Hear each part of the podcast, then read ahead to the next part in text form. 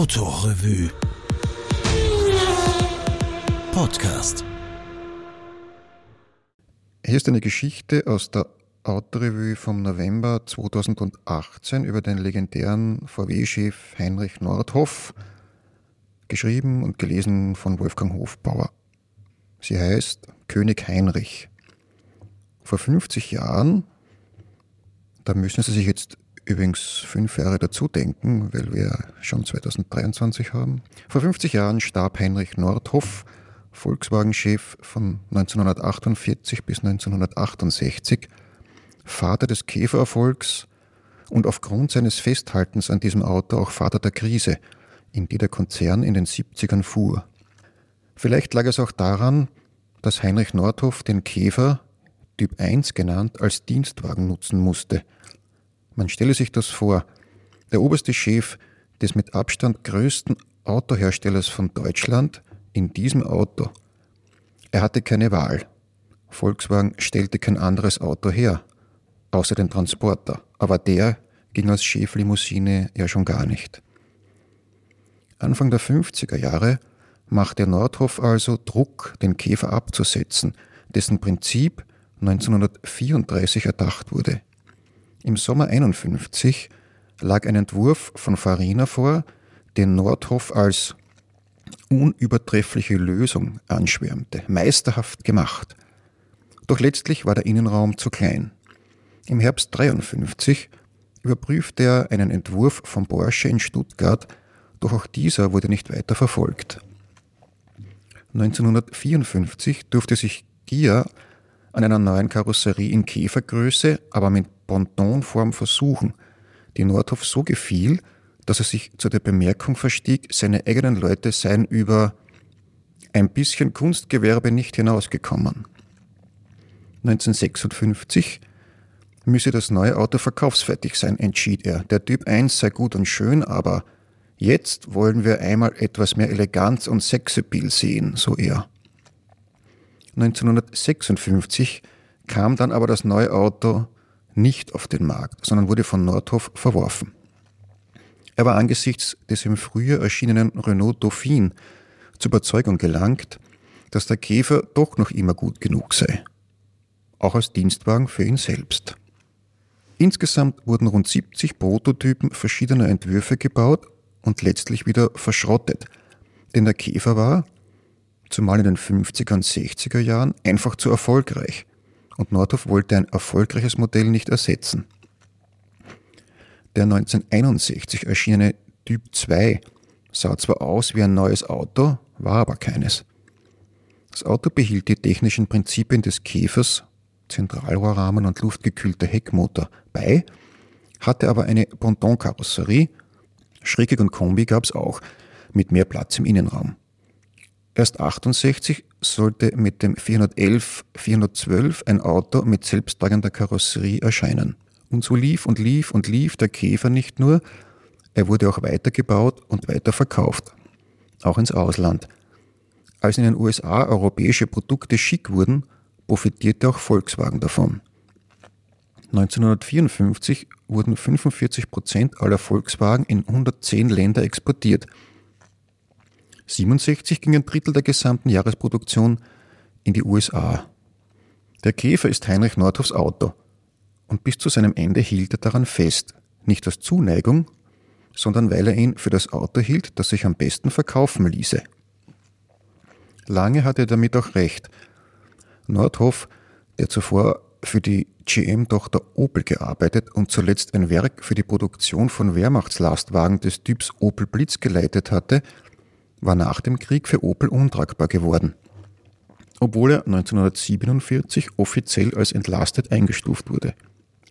Weder durch Neigung noch durch Daten in den Nationalsozialismus verstrickt, den er innerlich zutiefst ablehnte, hatte er trotzdem indirekt an der Verlängerung des Kriegs mitgewirkt, und wenn auch nur dadurch, dass er sich für seine Zwangsarbeiter eingesetzt hatte, wodurch diese natürlich mehr Truppentransporter produzieren konnten. Als verdienter Automanager wurde er 1947 von der englischen Besatzung gefragt, ob er nicht das in Trümmern liegende Werk des KTF-Wagens übernehmen und dort eine Produktion hochziehen wollte. Er wollte, und zog hoch. Trotz anfänglicher Schwierigkeiten, vor allem auch wegen enormer Rohstoffknappheit, gelang es ihm innerhalb weniger Jahre, aus den Ruinen von Wolfsburg die größte Autofabrik Deutschlands und schließlich Europas zu machen. Sein Mantra hieß Produktionssteigerung und dem ordnete er alles unter. Nordhoffs Liebe galt nicht dem Produkt, sondern der Produktion. Man hat Nordhoff geworfen, sein Volkswagen reich als Patriarch regiert zu haben. Eigenwillig, eigensinnig und vor allem ganz allein. Was er den Arbeitern gewährte, und es war nicht wenig, gewährte er, weil er es so wollte. Wäre er plötzlich anderen Sinnes geworden, hätte die Belegschaft ihre schönen Privilegien, zu denen vor allem die damals so umstrittene Gewinnbeteiligung gehörte, genauso schnell wieder verloren. Das sind plausible Vorwürfe, aber sie verkannten auch die Person Nordhoffs. Seine katholische Erziehung, seine Prägung durch die beiden Hochschulprofessoren Georg Schlesinger und Götz Briefs, die ein zutiefst menschliches Unternehmerbild verfochten und eine richtige Gemeinschaft, ja Partnerschaft zwischen Unternehmensleitung und Arbeitnehmern als selbstverständlich vertraten, sein Verhalten als Manager vor der Zeit bei Volkswagen und nicht zuletzt als Opel-Werksleiter in den Kriegsjahren. Das alles zeigt glaubwürdig, dass es Heinrich Nordhoff nicht darum zu tun war, mit strategisch eingesetzten Wohltaten die Produktivität und Loyalität der Arbeiter zu erkaufen. Er war vielmehr unanfechtbar davon überzeugt, als Chef ganz stark in der Verantwortung gegenüber den Menschen, die ja einen Betrieb erst zu einem lebendigen Wesen machen, zu stehen. Nordhoff führte Volkswagen autokratisch. Der Nähe zu seinen Arbeitern entsprach eine Distanziertheit zum Management. Selbst hohe Mitarbeiter, wie etwa seinen Produktionsleiter Wilhelm Steinmeier, behandelte er bei Bedarf schroff und vor allem, um die Distanz noch weiter zu strapazieren, über Schriftverkehr. Dies vor allem, wenn es um das Wohl der Arbeiter ging. So beklagt er 1954 in einem Brief an Steinmeier, dass die neuen Werkshallen unzureichend belüftet seien und dass man andererseits in der Härterei, die voll von offenem Feuer sei, nicht rauchen dürfe. 1956 kritisierte er den Lärmpegel in den Produktionshallen. Wann immer etwas geschah, was die Lebens- und Arbeitsbedingungen der Arbeiter verbesserte, geschah es auf Veranlassung des Chefs. Das wussten die Arbeiter. Und von da kam auch die bei Volkswagen weit verbreitete Hingabe an die Arbeit, die in ihrem Kern eine Hingabe an Nordhoff war. Dass der seine Arbeiter Arbeitskameraden nannte und unverblümt von Gefolgschaft sprach, ging aus heutiger Perspektive übel, passt aber in den Zeitkontext und zudem sowohl zu seinem Bild von der Unternehmensführung als auch zu dem des Chefs. Der nämlich sollte, so Nordhoff, durchaus eine überragende Persönlichkeit sein und Entschlüsse von großer Tragweite auf der Basis einer ganz instinktiven Lagebeurteilung fassen können. Und das ist immer nur einer und er wird immer sehr allein sein. So allein und unangefochten konnte Nordhoff seine Fabrik glänzend durch die großen Jahre führen. Genauso ermöglichte ihm diese Position aber auch die große Fehlentscheidung, so ausschließlich am Käfer festgehalten zu haben. Dass er damit zunehmend in die Lage des uneinsichtigen Verteidigers rutschte, belegt schön ein Interview, das er im September 59 dem Spiegel gab. Darin sagte er, das Ziel der Automobilindustrie kann nicht das Herausbringen neuer Modelle sein, sondern das Produzieren und Verkaufen. Mit den zu diesem Zeitpunkt deutlich hervortretenden Schwächen des Käfers konfrontiert, zu wenig Platz, geradezu heimtückisches Fahrverhalten, Trittbretter, Seitenwindanfälligkeit, insgesamt ein Auto von gestern, meinte er, das sind eben nur Behauptungen. Es ist mir wichtiger, was mehr als drei Millionen VW-Besitzer sagen, als irgendein Schriftsteller. Das war Nordhoffs Zentralposition. So viele Kunden können nicht irren. Das Festhalten an einem Typ war in den Nachkriegsjahren auch durchaus richtig. Den Menschen ging es darum, überhaupt ein Auto zu haben. Typenvielfalt und Statusdenken war etwas für reiche Gesellschaften wie die USA. Aber in Deutschland war ein Modell vorerst einmal ausreichend. Als dann immer mehr Menschen einen Volkswagen hatten, entstand eine Dynamik, die diesen Prozess weiter beschleunigte. Wenn schon so viele dieses Auto fahren, kann es nur gut sein. Dazu kamen stetige Verbesserungen des Autos, die meisten davon unsichtbar, Leistung, Getriebe etc. Manche davon aber auch sichtbar und mit Gedöse kommuniziert, etwa 1953 die Einführung der durchgehenden Heckscheibe, die im Verbund mit regelmäßigen Preisreduktionen den Erfolg des Autos prolongierten.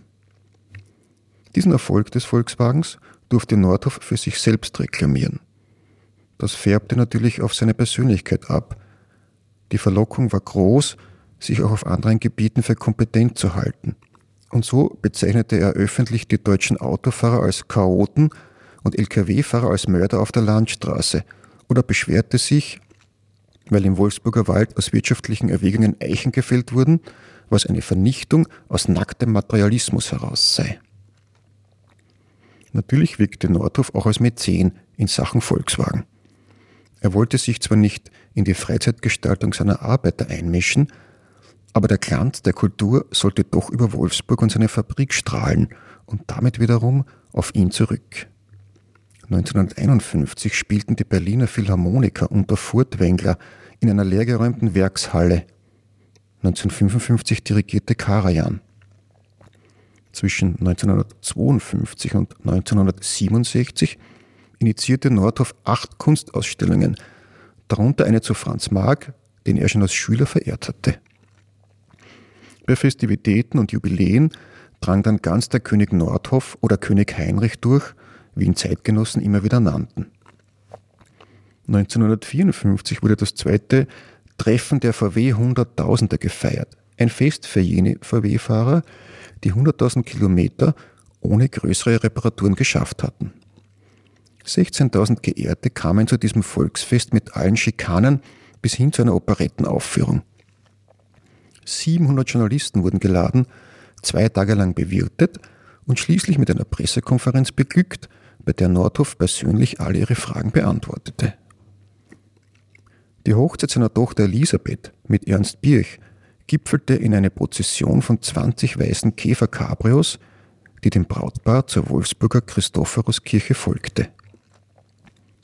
Alle Produktionsjubiläen des Käfers gerieten zu Megaereignissen mit Paraden, Musikkapellen, Tanz und Spiel, Hundertschaften von Journalisten und schließlich als programmierter Höhepunkt der Auftritt und die Rede des Königs, in denen er seinen Untertanen für ihre gute Arbeit dankte und sie und sich selbst zu weiteren Höchstleistungen anspornte. Ran an die zweite Million. Der praktisch völlige Verzicht auf andere Produkte als den Käfer konnte auf die Dauer nicht gut gehen. Anfang der 60er Jahre zogen die ersten dunklen Wolken am Horizont auf. 1962 sanken die Zulassungen deutlich. Das lag auch daran, dass die Konkurrenz erstmals Flagge zeigte. In diesem Jahr erschien der Ford Taunus 12M und vor allem der Opel Kadett, der dem VW richtig Schwierigkeiten machen sollte. In dieser Situation ging Volkswagen davon ab, keine Werbung zu betreiben und Anfang 1963 forderte Nordhoff erstmals konsequente Reklame. Auch wurde an einem echten Nachfolger für den Typ 1 gearbeitet, der 19 65 auf den Markt kommen sollte. Doch kamen die Arbeiten an einem neuen Modell nicht recht voran, nicht zuletzt, weil die Entwicklungsabteilung personell schlecht aufgestellt war. Ein anderer Grund war, Volkswagen war noch immer ein Gigant, hatte 1963 mehr Geld verdient als 1962, baute seine Position weiter aus und verkaufte 1964 rund 18 Prozent aller in Europa gebauten Autos im Ausland.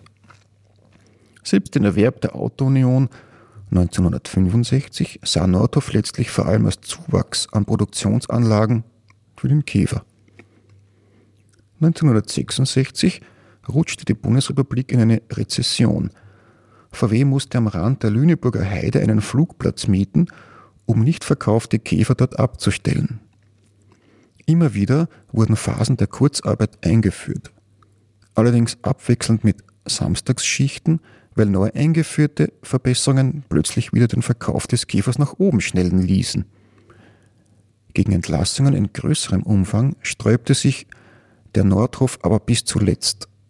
Er versuchte stattdessen, die Regierung zu absatzbelebenden Maßnahmen zu überreden, vor allem zu einer Senkung der Kfz-Steuer, stieß aber gegen eine Wand des Unwillens. Und mehr als das. Finanzminister Franz Josef Strauß, eingeschnappt, weil der Pazifist Nordhoff nie Militärfahrzeuge produzieren wollte, kritisierte Volkswagen und seine Produkte öffentlich. Zwei glorreiche Buchstaben vorn am Wagen können fehlenden Komfort nicht ersetzen. Möglich, dass diese Demütigung Nordhoffs ersten Herzinfarkt zumindest befördert hatte. Es kam aber ohnehin noch dicker. Seit Mitte 1986 suchte der neu eingesetzte Aufsichtsrat Josef Rust einen Nachfolger für Nordhoff, der bereits im Pensionsalter war. Damit überging er rücksichtslos dessen Plan, sich den Mann selbst auszusuchen und aufzubauen.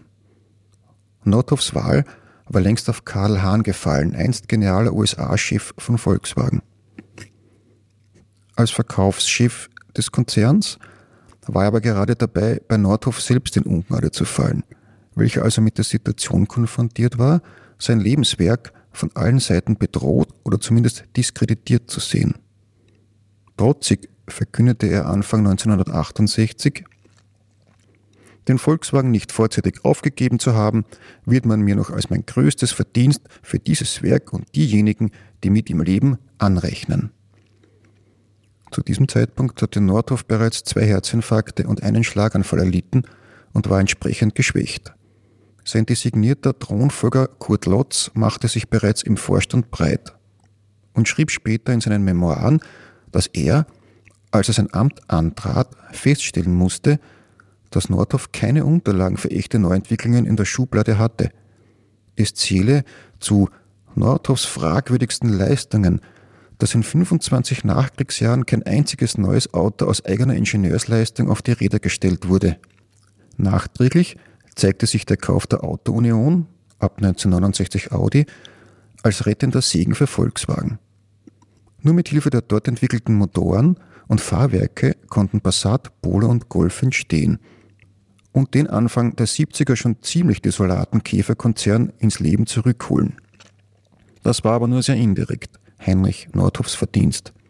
Der fromme Katholik starb am 12. April 1968, dem Karfreitag, im Alter von 69 Jahren. Seine Arbeiter defilierten zehn Stunden lang am aufgebahrten Leichnam vorbei.